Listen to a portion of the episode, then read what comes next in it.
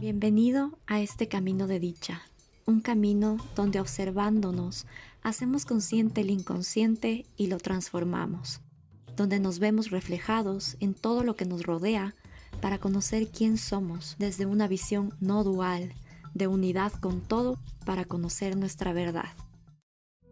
No vemos el mundo como es, vemos el mundo como somos nosotros. Soy María Belén Miño, más conocida como Cosima. Gracias por darte este espacio. Hola a todos, ¿cómo están? Me alegra mucho que estén aquí. Es un tema que a mí me apasiona muchísimo porque realmente me ha ayudado a descubrir cómo funciona mi mente subconsciente y a tomar el mando, a tomar el control de esta parte subconsciente que no tenemos conocimiento y empezar a ser co-creadora de mi vida. En este episodio vamos a explorar sobre la estructura de nuestra mente y por qué es importante hacernos conscientes y entrenarnos. Voy a partir contándoles que tenemos de 70.000 a 90.000 pensamientos en el día, diarios.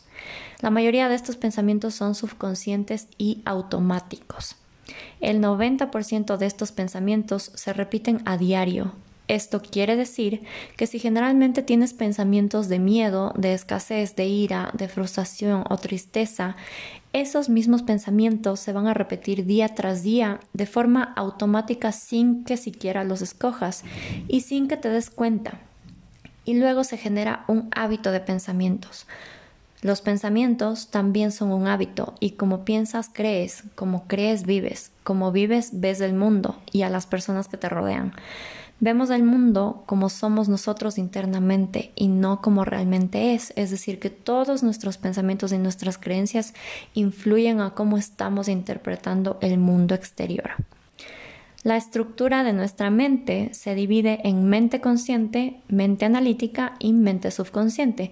Entonces quiero que te lo imagines como si estuvieran en tres niveles, como la mente consciente arriba, la mente analítica en la mitad y la mente subconsciente en la parte de abajo. Vamos a comenzar hablando sobre la mente consciente. Esa parte de nuestra mente constituye tan solo un 5%. Entonces quiero que tomes en cuenta lo poco que realmente la utilizamos, que es el espacio racional, lógico, donde están todas tus decisiones, tu poder de voluntad, con la cual desarrollamos la inteligencia y adquirimos conocimientos. Esta mente consciente activa la ley de causa y efecto, ya que al actuar conscientemente sobre lo que hacemos, al escoger tus pensamientos y tus acciones y no al hacerlo de forma impulsiva, empezamos a causar un efecto a partir de nuestra mente en nuestro mundo y dejamos así de ser víctimas del mundo que nos rodea o de las circunstancias. La mente consciente puede ocuparse tan solo de siete pensamientos en el día, imagínate siete pensamientos de los 90.000 pensamientos automáticos que surgen en tu mente subconsciente. Ahora vamos a ver qué es la mente analítica. La mente analítica es esta parte de tu mente que quiere analizar y sobrepensar todo. Esta mente nos permite cuestionarnos todo, tus actitudes, pensamientos, comportamientos, reglas, leyes, formas de vivir, creencias, etc., para que podamos discernir y escoger cómo queremos vivir. Esta mente siempre busca una explicación racional de las cosas. Se desarrolla entre los 6 y 12 años de edad. Antes de esa etapa en realidad no está desarrollada ni la mente analítica ni la mente consciente. Esto quiere decir que la mayoría de comportamientos y creencias que tenemos hoy, que son inconscientes, se alojaron en nuestra mente como programas en un computador a esta edad, dependiendo de cómo haya sido tu entorno sin que tengamos la capacidad de analizar si estas creencias están alineadas con nuestra vida o si nos llevan a vivir en armonía o no. A esta edad se aceptan las experiencias sin cuestionamiento. Se dice que la mente analítica es como la prolongación de nuestro ego. ¿Por qué?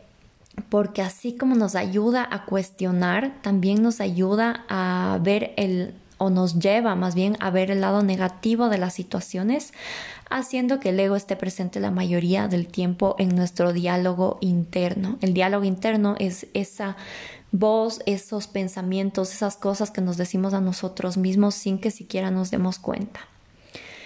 Ahora vamos a pasar a la mente subconsciente. La mente subconsciente constituye un 95% de tu mente. Recuerda que la mente consciente es tan solo el 5%. En este episodio voy a mencionarles mucho sobre esta parte porque es importante conocerla, conocer cómo actúa para que podamos vivir de forma más presente y consciente. La mente subconsciente es la mente automática. Aquí se encuentran tus hábitos, tus creencias, tus miedos, tus carencias, el famoso piloto automático, conductas, percepciones y programaciones. La mente subconsciente es quien toma las decisiones por nosotros el 90% del tiempo. Si no elegimos conscientemente a dónde queremos ir, iremos a donde nuestro subconsciente quiere que vayamos. Y nosotros creeremos que es el famoso destino, pero en realidad estamos programados desde el miedo a repetir los mismos comportamientos que generan siempre los mismos resultados. Por eso siempre tenemos la misma situación económica, las mismas relaciones, los mismos accidentes, el mismo tipo de trabajo o de jefe, etcétera, etcétera, y se vuelve un ciclo. Entonces podemos decir que no estamos destinados, estamos programados. La mente subconsciente actúa de formas muy, muy astutas. Yo diría que es donde el ego realmente reside. Cada mente funciona diferente. Realmente para conocer esta mente subconsciente y sus programaciones y las programaciones que tú tienes ahí alojadas, tendrás que observar muy cautelosamente cada uno de tus pensamientos, de tus creencias, de tus comportamientos, eh, de tus reacciones e impulsos automáticos y entender desde dónde vienen para hacer un trabajo de reprogramación mental. Para esto, una herramienta que ayuda muchísimo es la meditación. Y en otro episodio les voy a mencionar cómo la meditación ayuda a cambiar estos programas mentales. Más adelante voy a contarte ejemplos y cómo la mente subconsciente hace que vivas en el pasado creando siempre los mismos resultados y las mismas situaciones de vida. Tu mente subconsciente actúa en función de los miedos y creencias limitantes. Tiene una intención positiva que es realmente mantenerte protegido, alerta, fuera de peligro. Entonces hará que sientas miedo. La mente subconsciente siempre va a intentar fatalizar todo. Hará que entres en estrés o entres en conflicto o hará que te paralices cada vez que quieras hacer algo que tu sistema de creencias haya interpretado antes en el pasado como peligroso y lo haya etiquetado de esa forma para que tu mente subconsciente te alerte contra esa amenaza y te puedas defender de forma automática, salvar o detenerte a actuar. Esta mente subconsciente querrá que siempre te mantengas en el área conocida, en lo conocido, en la famosa zona de confort, porque ese método le ha funcionado hasta ahora y no la cuestiona. Entonces, cada vez que intentes cambiar, intentará jalarte nuevamente a esa zona familiar o conocida te hará pensar que es peligroso, arriesgado, haciéndote ver un peligro donde no lo hay, generando un miedo para justificar que ahí estás mejor y que el cambio se siente incómodo o raro, entonces no, por ahí no es. Entonces, como no sabemos y no somos conscientes de esto, le creemos. Pensamos que lo nuevo, los cambios son malos, pero en realidad no lo son. Solo es tu mente subconsciente y tu ego generando un miedo para justificarse y no moverse, para reafirmar tu identidad y quién crees ser. Aquí entra muy bien la frase de Alain que dice, quien tiene miedo sin peligro inventará un peligro para justificar su miedo. Esta mente subconsciente obedece a la ley del mínimo esfuerzo. Quiere decir que tú puedas gastar la menor cantidad de energía posible y automatiza todos tus procesos mentales y así puedas tener un alto desempeño sin gastar tanta energía teniendo que pensarlo todo. Seamos sinceros, esta ley del mínimo esfuerzo y tu mente subconsciente, así como tu sistema nervioso autónomo, nos ahorran muchísimo trabajo de tener que pensar en todo lo que hacemos o hacer que nuestro cuerpo y sus órganos funcionen. Imagínate, imagina tener que pensar arriba, abajo, arriba, abajo cada vez que te cepillas los dientes. Eso todo el día con todo lo que hacemos sería un desgaste energético enorme. Pero la otra cara de la moneda es que al automatizar todo empezamos a generar hábitos de comportamiento, hábitos de pensamientos, hábitos de creencias, que con el tiempo se vuelven obsoletas. Muchos de estos comportamientos están hoy desactualizados y llevados más que nada por el miedo. Nuestro trabajo es ser conscientes de estos programas y cambiarlos para que se alineen con tu propósito de vida actual. Tu mente, para no tener que pensar o gastar energía, utiliza los mismos recursos, que conoce para enfrentar una situación, generalmente recursos de miedo, ira, reacciones impulsivas, tristeza y ve peligro en todo, porque hemos entrenado a nuestra mente a actuar de ese modo. El tiempo que llevas viviendo, por la edad que tienes actualmente, quizás sea 20 años, 30 años, 40 años o la edad que tengas ahorita. Ahora tenemos que reconocer que esos programas, al hacerlos conscientes, desaprenderlos y aprender nuevos programas para que nuestra forma automática del ser sea armoniosa y cambiar nuestra calidad de vida, toma tiempo. Entonces, esto no es algo que se da de la noche a la mañana. Generalmente para cambiar y para generar un cambio neurológico en tu mente se requiere mínimo de 40 días, si no es más, depende de ti, depende de tu constancia y de cómo funcione tu mente. Ahora, cambiar estos hábitos de pensamientos subconscientes es posible. Puede que te tome poco tiempo o puede que te tome mucho tiempo, pero depende de ti. Yo lo he hecho en mi vida solo con ser consciente de ellos y repetir todo el tiempo los cambios, cachándome en cada momento en que mi mente subconsciente se expresa y actuando. Entonces, para eso hay un trabajo previo de conocer cuál es mi diálogo interno y qué pensamientos recurrentes automáticos tengo. Y eso lo he logrado realmente a través de la meditación, escuchando y observando mis pensamientos y así me cacho en cada momento en los que tengo pensamientos saboteadores de ego, pensamientos subconscientes y ahí los transmuto conscientemente. La situación es que para cambiar igual es importante que sepas que los pensamientos generan siempre una emoción. Estas emociones son químicos que se manifiestan en nuestro cuerpo. Con el tiempo nos volvemos adictos a estos químicos y por eso sentimos que es tan difícil cambiar, porque tu cuerpo también está viviendo en el pasado, en ese estado donde cree que está bien, en lo cómodo, en lo familiar. Entonces, esa adicción a nivel del cuerpo química hace que tu mente subconsciente se programe a nivel mental y celular. Entonces el trabajo es ser más fuerte que tu cuerpo, que tus emociones y que tu mente. Es hacerte consciente de cómo funcionamos y salir de este círculo vicioso y adictivo a nuestras emociones y por ende a las situaciones que creamos y buscamos inconscientemente. Por eso se dice que repetimos las mismas situaciones cuando actuamos por el piloto automático, porque somos adictos a este tipo de sentimientos y emociones a nivel químico y siempre vamos a estar buscando subconscientemente el mismo tipo de situaciones, dramas, peleas, conflictos, etcétera, para no cambiar, para que tú te quedes en esa zona conocida y que gastes la menor cantidad de energía. La mente subconsciente en realidad no tiene juicio, es decir, que las cosas que te dices, los pensamientos que te repites a diario, ese 90% de pensamientos negativos hace que hagas siempre las mismas cosas, que tengas siempre los mismos comportamientos, creando siempre las mismas situaciones de miedo, de escasez, etc porque tu mente crea tu realidad, más que nada esta parte de tu mente de la que no tenemos conocimiento, no tenemos conciencia. Entonces creamos siempre lo mismo. Por esto se dice que como es adentro, es afuera, es la ley de correspondencia que tus pensamientos crean tu mundo externo porque son tus programaciones, generalmente de miedo, las que hacen que atraigas más situaciones de miedo, más de lo mismo. Tus pensamientos de carencia y de necesidad hacen que manifiestes más carencias y más necesidad. Así funciona también la ley de la atracción, la famosa ley de la atracción. No es solo cuestión de pensar y aparecerá en tu vida.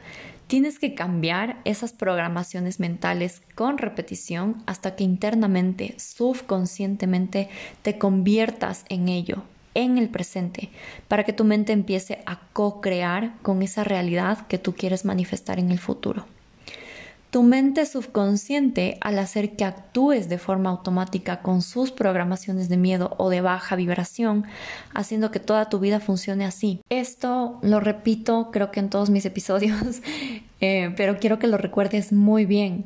Tu cuerpo no reconoce la diferencia entre lo que está viviendo o lo que está imaginando o sea, lo que estás pensando. Entonces, cada vez que tenemos pensamientos negativos en relación a situaciones que nos preocupan o nos preocuparon del pasado o del futuro, que nos causan tristeza o nos dan ansiedad, que realmente no estamos viviendo en ese momento presente, ese instante, nuestro cuerpo reacciona a estos pensamientos como si estuvieras viviendo esas experiencias hoy en el presente. Entonces empiezan a generar estos químicos a los cuales nos volvemos adictos y empezamos a programarnos de forma celular y de forma mental a crear esa realidad afuera. Por otro lado, es importante que entiendas que tu mente subconsciente no habla español, no habla nuestro lenguaje, no habla ningún idioma del mundo que realmente es creado por nosotros para comunicarnos. Tu mente subconsciente habla en símbolos, en imágenes. Entonces cualquier cosa que tú te imagines o pienses, tu mente subconsciente lo, va a programar. La mente subconsciente tampoco entiende cuando le dices que no, solo entiende el qué. Te voy a dar unos ejemplos. Si yo digo o pienso todos los días en lo que no quiero, te estás entrenando para tener más de eso. Si digo no quiero estar enfermo, no quiero tener problemas, no quiero pelear con mi pareja, no quiero, no quiero, etcétera, etcétera, tu mente subconsciente interpreta el quiero estar enfermo, quiero tener problemas, quiero bla, bla, bla. Y realmente omite la palabra no, no tiene juicio.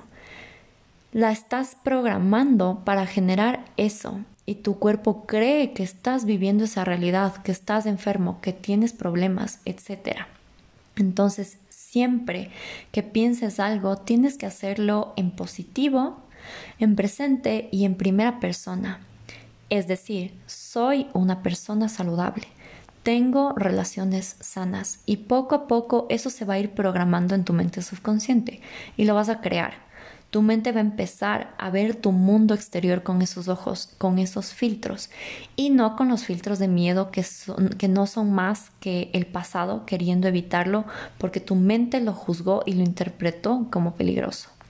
Todo lo que huyes, temes, estás programándolo en tu cuerpo y en tu mente y eso es lo que vas a recibir. Por eso dice la frase de lo que resistes persistes porque al, igual, al poner toda tu atención en eso que quieres evitar, en eso que quieres huir, cambiar o que quieres reemplazar, empieza a programarte y lo creas. Bueno, yo sé que es muchísima información. Te recomiendo que vuelvas a escuchar este episodio, que tomes apuntes para que empieces a integrar cada parte de esta información. Ahora te voy a dar ejemplos que a mí me han pasado y que los he superado al saber toda esta información, al aplicarla, al meditar, etc. Antes, realmente para mí no era prioridad hacer ejercicio. Después, con el tiempo, me agarró la época en la que se despertó en mí el deseo por cuidarme y amar mi cuerpo, mi templo, y darme un mejor espacio físico para habitar. Entonces empecé a hacer ejercicio al principio, y creo que a todos nos ha pasado, estaba súper motivada, hacía ejercicio todos los días, me levantaba temprano por amor a mi cuerpo, y con el paso de los días sentía ya a mi cuerpo del pasado y a mi mente subconsciente que me estaba empezando a jalar otra vez a ese espacio cómodo, a ese espacio familiar, a ese espacio conocido. Entonces ahí, esa es la oportunidad que en realidad es tu cuerpo y tu mente subconsciente queriéndote llevar al pasado porque piensa o siente que lo que estás haciendo no es normal, que no es habitual y tienes que pensar para hacerlo. Es decir, el proceso no está automatizado, entonces como que tu mente y tu cuerpo dice, algo raro está pasando. Suena chistoso, pero así es. Tu mente subconsciente y tu mente del pasado te van a decir energéticamente, mejor no hagamos ejercicio, estábamos bien como antes, esto se siente raro, duelen las piernas, el peligro eh, que puede suceder al hacer ejercicio, te puedes caer. Entonces empieza a inventar discursos para llevarte otra vez a esa zona conocida pero es simplemente tu mente del pasado y tu cuerpo del pasado queriendo jalarte otra vez a esa adicción química. Entonces estos cambios son incómodos, son raros, se va a sentir así, pero tienes que rendirte, entregarte a ese sentimiento, sentirte cómodo en la incomodidad hasta que esa nueva forma de vivir se convierta en quien tú eres, en un hábito, hasta que se convierta en tu estado del ser. Si lo haces por un tiempo y luego dejas de hacerlo, automáticamente vuelves a cero vuelves al programa. Entonces es importante la repetición diaria si es posible. Recuerda que hemos venido entrenándonos, bueno, al menos en mi caso, 30 años a pensar de forma diferente, de forma habitual, de forma automática. Entonces cambiar va a tomar muchísimo tiempo y es importante que seamos conscientes de esa mente que nos quiere jalar al pasado. Otro ejemplo es que había un programa en mi mente subconsciente que decía que el tener pareja te quita la libertad. Claramente la libertad empieza en la mente de cada uno. Entonces quien realmente no era libre era yo misma.